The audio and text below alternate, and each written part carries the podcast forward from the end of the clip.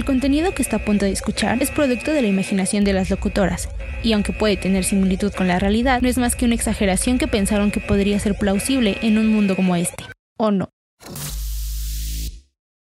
Hoy es 21 de diciembre. Han pasado nueve meses desde que el mundo no volvió a ser igual. Grabo esto para cualquier persona que lo pueda encontrar, y si alguna vez el mundo regresa a ser normal, quiero que escuches mi historia y sepas lo que realmente pasa en el fin del mundo. Viernes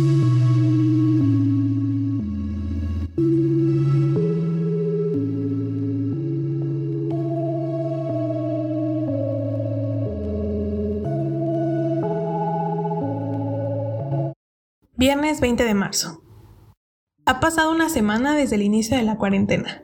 El viernes 13 demostró que, en efecto, es un día de mala suerte. La imposición de la cuarentena para prevenir mayores contagios de esta nueva enfermedad que acecha el mundo vino a arruinar mis planes que ya tenía para este fin de semana. O sea, el concierto de uno de mis grupos favoritos fue cancelado por la cuarentena. Y bueno, hago esta grabación porque creo que el aburrimiento ya ha llegado a mí y grabarme hablando de lo que está pasando y de cómo me he sentido estos días puede ayudarme a mejorar mi, mi estado de ánimo. Ah, las redes sociales están inundadas de dos tipos de mensajes. Aquellos que incitan al pánico porque esta enfermedad parece ser más peligrosa de lo que aparentaba y, por otra parte están aquellos que creen que es solamente un invento del gobierno para controlarnos. Sinceramente, nunca creí que vivir una pandemia sería como esto. Las personas perdiendo el sentido común, comprando todo el papel del baño existente en los supermercados y cantando cielito lindo desde sus balcones, como si eso fuera a terminar con la pandemia. En fin, se supone que el confinamiento termina la próxima semana, pero en estos últimos 7 días los contagios han incrementado en el país. A este ritmo, a lo mucho, espero que estemos encerrados hasta mediados de abril.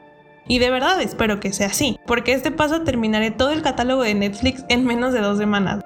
Ah, creo que está cool grabarme contando todo lo que está sucediendo. Es una buena forma de dejar testimonio de esta situación. y repito, esto es algo que jamás creí experimentar. Domingo 28 de junio. Creo que comienza a llegar al borde de la locura. En teoría, se supone que ayer fue el fin del mundo, pero sinceramente siento que este llegó desde el momento en el que quedé encerrada. Qué irónico fue pasar de no estar en casa la mayor parte del día a ser lo único que vería en tanto tiempo. Han pasado tantas cosas desde que esto comenzó que aún no he tenido tiempo de procesarlo. A mediados de abril comenzaron a haber protestas contra el confinamiento y los problemas económicos que todo esto traería de forma mundial. Pero esto no fue todo. Las luchas sociales también se hicieron presentes y pronto los contagios se incrementaron. Para colmo, el mundo entró en incertidumbre por lo que podría pasar con Corea del Norte porque sus representantes estaban muriendo. Y aunado a esto, Anonymous decidió que era buen momento de encarar y hackear el gobierno estadounidense para que éste hiciera caso a las protestas que comenzaban a alzarse en todo el país. En algún punto de entre todo este caos, el virus comenzó a mutar y las medidas restringidas empeoraron. Al parecer, el encierro se va a alargar por más semanas y en las noticias ni siquiera hablan de una fecha tentativa de regreso a la normalidad. Estas vacaciones eternas comienzan a dejar de ser divertidas. Grabo esto porque llegué a la conclusión de que es una buena forma de no sucumbir al pánico colectivo y que al volver a escucharlo dentro de unos meses todo me parecerá una exageración de mi cerebro. Por ahora, llevo sin interactuar con mis amigos y familia porque no quiero que se preocupen por mí. Estoy segura que una vez que la situación mejore, yo también lo haré. O al menos eso espero. Sábado 11 de julio. Dos semanas han pasado desde que el 27 de junio se denominara como el fin del mundo. Ese día la ONU, por medio de la OMS, declaró que había identificado una nueva cepa del virus. Una mutación que, si bien no es tan mortal como la anterior, esta ataca al cerebro de los infectados y hace que pierdan el sentido de la realidad y se vuelvan locos. La última vez que salí por víveres me tocó ver un caso de esos y fue aterrador. De la nada, una persona en medio de la calle empezó a gritar y atacar a los que se encontraban a su alrededor. Afortunadamente yo me encontraba del otro lado de la acera y pude correr para alejarme de él. Pero después de eso, no he querido volver a salir. Me da miedo, me da miedo contagiarme y contagiar a mi familia. Sé que no debo de ser la única sintiéndome así. Además, desde el ataque de Anonymous al gobierno de Estados Unidos y de que expusieran parte de los delitos que ha cometido su presidente, los demás gobiernos del mundo han decidido restringir el acceso de Internet a sus ciudadanos. Temen que algo similar pueda pasarles a ellos.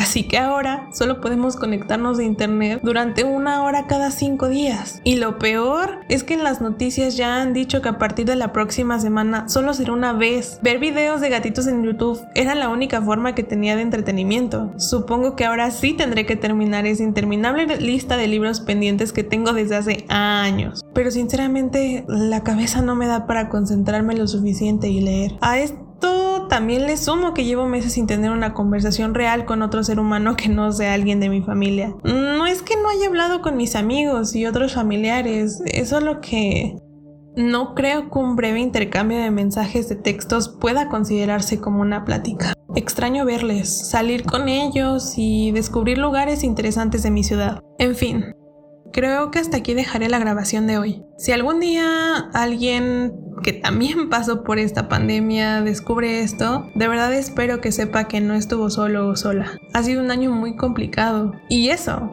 que solo vamos por la mitad. Lunes 30 de agosto. De acuerdo, no fue una exageración. Lamento mucho haberme alejado de la poca interacción social que tenía hace dos meses. De haber sabido que era mi última oportunidad de hablar con algunas personas, no hubiera dejado de hacerlo. Hay tantas cosas que quise decirles que ahora mismo se me atoran en la garganta y pelean para que sean dichas, pero ya no puedo hacerlo. La comunicación online ha quedado totalmente restringida. Mi teoría es que el pánico colectivo inundó el Internet y los gobiernos temieron una rebelión a mitad de la pandemia. Una rebelión a mitad de la pandemia. Qué locura, ¿no creen? La versión oficial dice que los gobiernos se preocupan por la salud mental de los ciudadanos y para combatir el pánico colectivo y las fake news han cortado las comunicaciones internacionales. Ahora solo podemos comunicarnos de forma local. ¡Qué gran error! La información de las noticias ha dejado de ser clara y por lo menos ahora comienza a desconfiar de lo que dicen. Hace poco escuché que en septiembre van a iniciar con la fase de prueba de vacunas que habían comenzado a trabajar desde mayo. No estoy segura de la veracidad de esta información, pero de ser así podría significar un gran cambio para este encierro. Después de todo esto, algunas personas han dejado la cuarentena total y han salido a las calles como si nada estuviera ocurriendo. Al principio, yo también pensé en hacer lo mismo, pero hace dos días me tocó presenciar la escena de un infectado con la cepa que afecta al cerebro desde mi ventana, y desde entonces he decidido que el lugar más seguro hasta ahora es mi casa. Y la verdad, así quiero que siga siendo.